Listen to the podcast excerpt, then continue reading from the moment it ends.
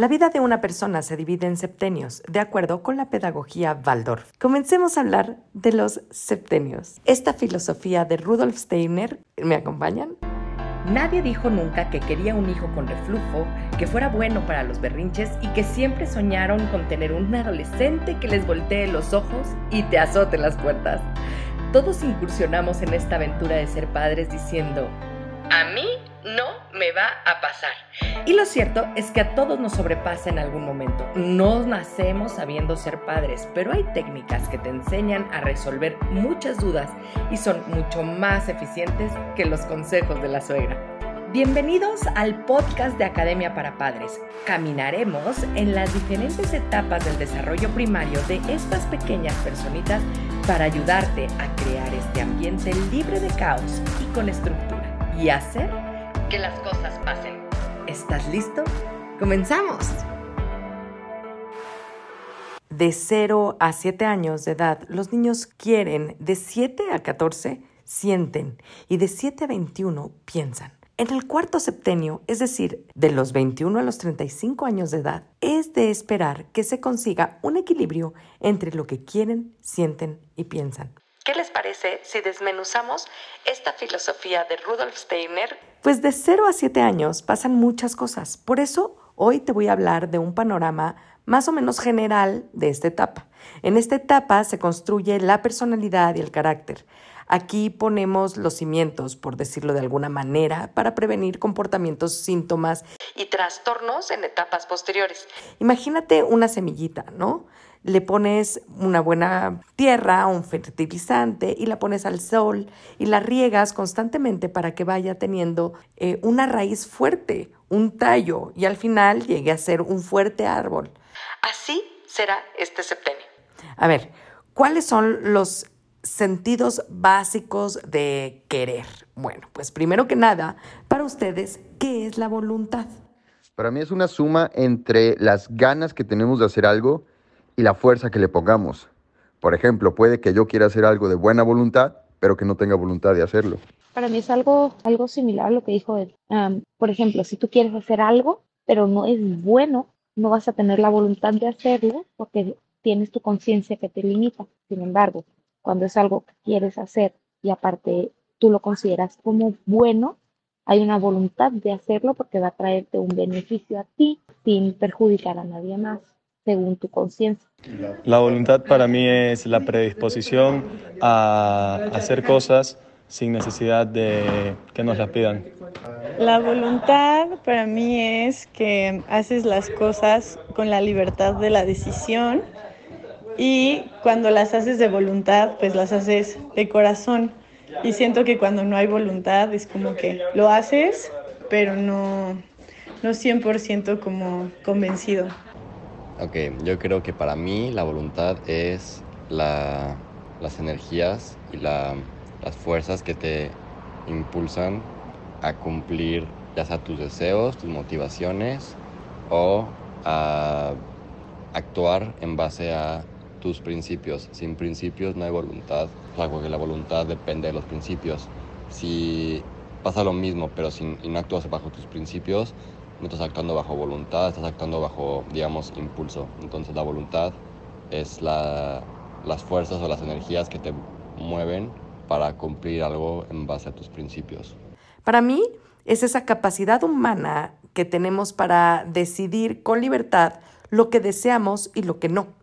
Desde este punto de vista, podríamos decir que los sentidos básicos del primer septenio, es decir, de querer, son el equilibrio, el tacto el movimiento y la vitalidad. Sin duda, características que debemos ser capaces de trabajar en nuestros hijos. Cuando los niños comienzan a andar y hablar, el cuerpo se desequilibra. Lo vemos caminar como patitos, ¿verdad? Que se balancean. Bueno, pues déjenme contarles que para equilibrar su cuerpecito es importante que se encuentre en orden ritmo y rutinas, porque eso le da tranquilidad y al final le permite continuar con sus diferentes etapas del desarrollo. Cuando cargamos a un bebé, lo primero que nos dicen es cuidado con su cabecita. Veamos poco a poco, ¿ok? Al nacer comienza a levantar su cabeza y desarrolla su musculatura para mantenerse erguido. Luego se arrastra por el suelo y poco a poco eleva sus rodillitas bajo el cuerpo y levanta los brazos. Se prepara entonces para gatear.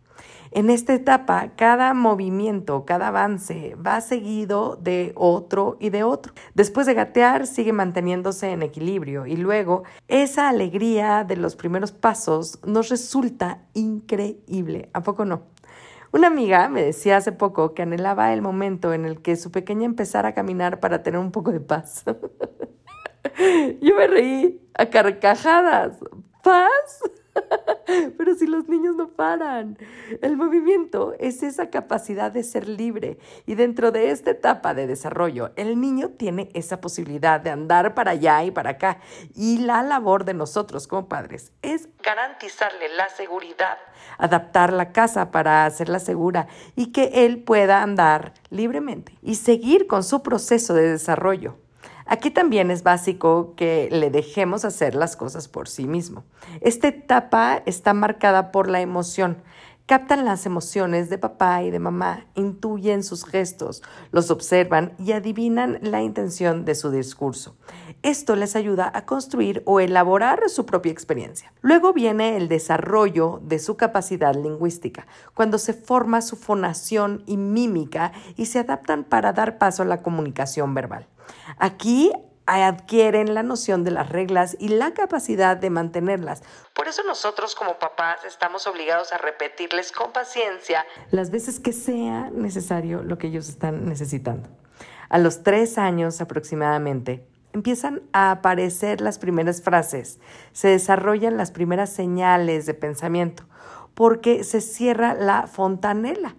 El yo solito yo puedo o yo que tantas veces hemos escuchado es precisamente el recuerdo latente y constante de que debemos dejarle explorar su mundo, aunque el espagueti termine tirado por el piso de la cocina a veces. Los niños de esta edad necesitan tocar todo el tiempo, desde texturas diferentes y materiales e ingredientes que alimenten esa curiosidad.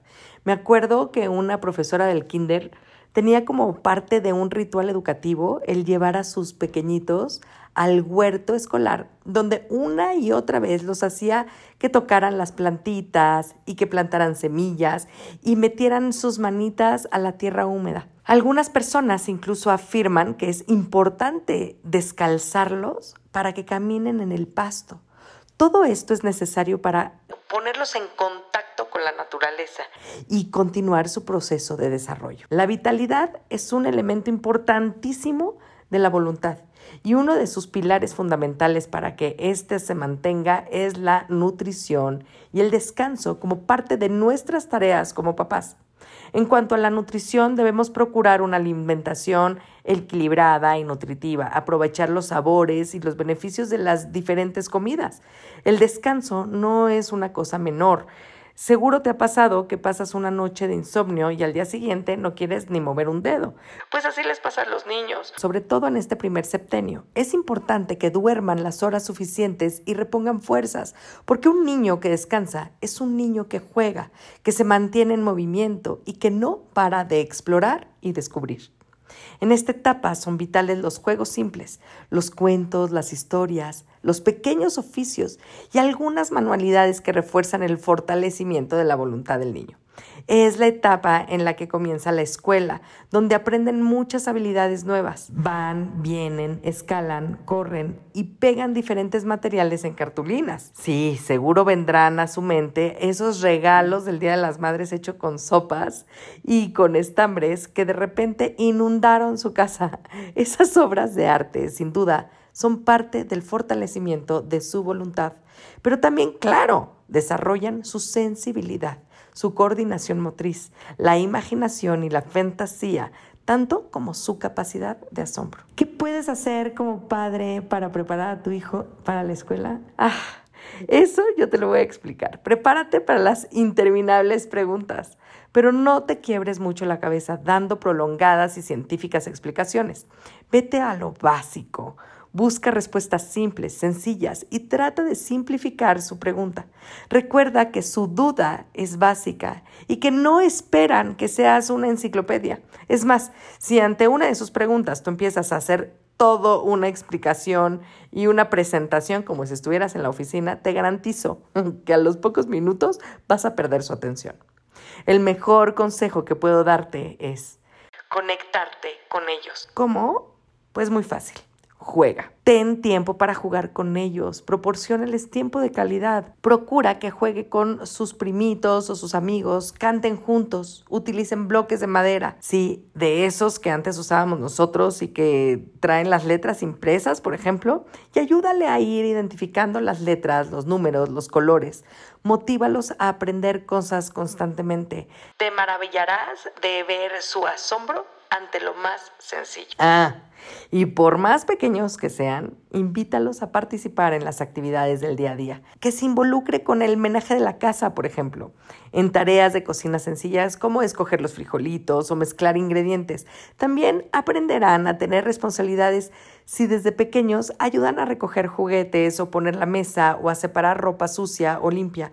Estarán fascinados, eso sí necesita de ti, de tu tiempo, de tu guía, de tu enseñanza. Entonces vas a tener que dejar de hacer las cosas como mucho más rápido o como estabas acostumbrada y vas a tener que dedicarles un poquito más de tiempo. Lo que te puedo aconsejar es haz lo más grande tú y déjales unas pequeñas tareas a ellos. Lo ideal como papás de un niño de esta etapa es tenerles un lugar donde puedan jugar con marcadores, pinturas y papel, porque si no los pequeños Da Vincis seguro van a terminar pintando más de algún muro con su arte divino, ¿verdad? Si tienes un piso lavable, ya sea en el patio o en el garage, pega ahí papel de estraza con cinta adhesiva y puedes darle todo el material con el que pueda crear y divertirse. De hecho, lo que puedes utilizar también son gises de colores y los gises se limpian con agua y con jabón, muy sencillo. De los 3 a los 5 años les encanta el movimiento. Es la edad del columpio en el parque, de las canciones repetidas, del bailecito que tanto les divierte. El niño a esa edad descubre el mundo, ha dejado de mirarse para voltear el entorno, para socializar y descubrir. Aquí tu hijo va a poder crear diferentes historias y juegos, pero también va a ir controlando su ira y algunos temores. Con respecto al miedo, es normal que de pronto se manifiesten temerosos de personas que no conocen, de perros o de ruidos fuertes. ¿Por qué? Porque están de su tamaño. Imagínate ver un animal de tu tamaño que venga corriendo con la lengua de fuera y que te quiera chupar la cara. Bueno, o sea, yo creo que te aterras. Ellos también se aterran. Su mundo se expande y muchas de estas cosas no las conoce. Y esto puede causarles pesadillas o terrores nocturnos. Como papá, lo mejor que puedes hacer es explicarle que todos sentimos miedo, pero que tú estás ahí para protegerlo en cualquier momento. Les encanta jugar, les encanta observar y transformar su mundo. El juego es su actividad central. El juego así, sin objetivo alguno, lleno de fantasía y de imaginación, tal vez sin sentido para ti, pero con total sentido para ellos. Los seis años son una etapa apasionante ya son niños grandes, o por lo menos así nos lo recuerdan una y otra vez. Son independientes, su aprendizaje evoluciona de manera progresiva, su peso y talla también. Pero mira cómo has crecido, chamaco. Los dientes de leche se caen y surgen los primeros molares. Es cuando abundan las enfermedades infecciosas de gargantas y bronquios. Su sistema inmune se enfrenta ante diferentes microorganismos. Son frecuentes también los accidentes de heridas, fracturas y raspones porque literal no paran ni un minuto. Están siempre, constantemente aprendiendo y llevándose al límite para saber de qué son capaces. Los niños entre 6 y 7 años de edad experimentan un gran salto hacia el desarrollo de su personalidad. Aquí debemos estar atentos porque es normal que dejen de aceptar la autoridad. Quieren imponer su propia voluntad y se rebelan. Es la etapa del no a todo lo que se les propone. ¿Quieres? No, es la respuesta obligada. Al final de este septenio se desafían los límites, se pasa eh, de la risa al llanto, se actúa de forma caprichosa, su cerebro está en constante crecimiento y evolución, madurando. Aquí vale la pena hacernos eh, de una buena dosis de paciencia para perfilar su educación y estar tranquilos. Entender que todo este comportamiento se debe a su propio desarrollo y crecimiento. Y como dije al de principio, lo más importante es continuar con las rutinas, los límites y las normas, revisarlas para ver que no hayan quedado caducas y adaptarles a esta nueva fase permite que liberen energía, que practiquen deporte o den paseos en el parque, ¿verdad? También necesitan adquirir confianza en sí mismos y sentirse orgullosos cuando hacen lo que se espera de ellos para tener su autoestima alta. Como papás, podemos contribuir a esto con frases motivantes y positivas que lo reafirmen. Es fundamental evitar los retos y las sanciones sin justificación porque el niño necesita ver justicia en la actitud de sus padres. Ábrete tú mismo a aprender nuevas maneras de comunicarte con ellos para que evoluciones al mismo tiempo que tus pequeños. Ah, pero no todo es miel sobre hojuelas. Por eso, en el siguiente capítulo veremos más a profundidad las áreas de oportunidad que este septenio tiene y ahondaremos en la mejor forma de enfrentarlas, porque la mejor manera de educar a nuestros hijos es conociendo la naturaleza de cada uno de los periodos evolutivos de nuestros niños. Hoy ya es posible aprender a ser padres es hora de hacer que las cosas pasen. Recuerda que ya puedes comprar un curso autodidacta para cambiar la conducta de tus hijos en casa. No dejes de querer aprender. Esto es Academia para Padres. Muchas gracias por comenzar con tu camino al cambio. No dejes de compartir este canal para ayudar a los demás en su educación parental y su sanación propia. Me puedes encontrar en Facebook, Instagram y YouTube como emilyc.daumas y Academia para Padres. Únete a la comunidad para estar más cerca y poder complementar tu camino al orden y la estructura. Hasta la próxima.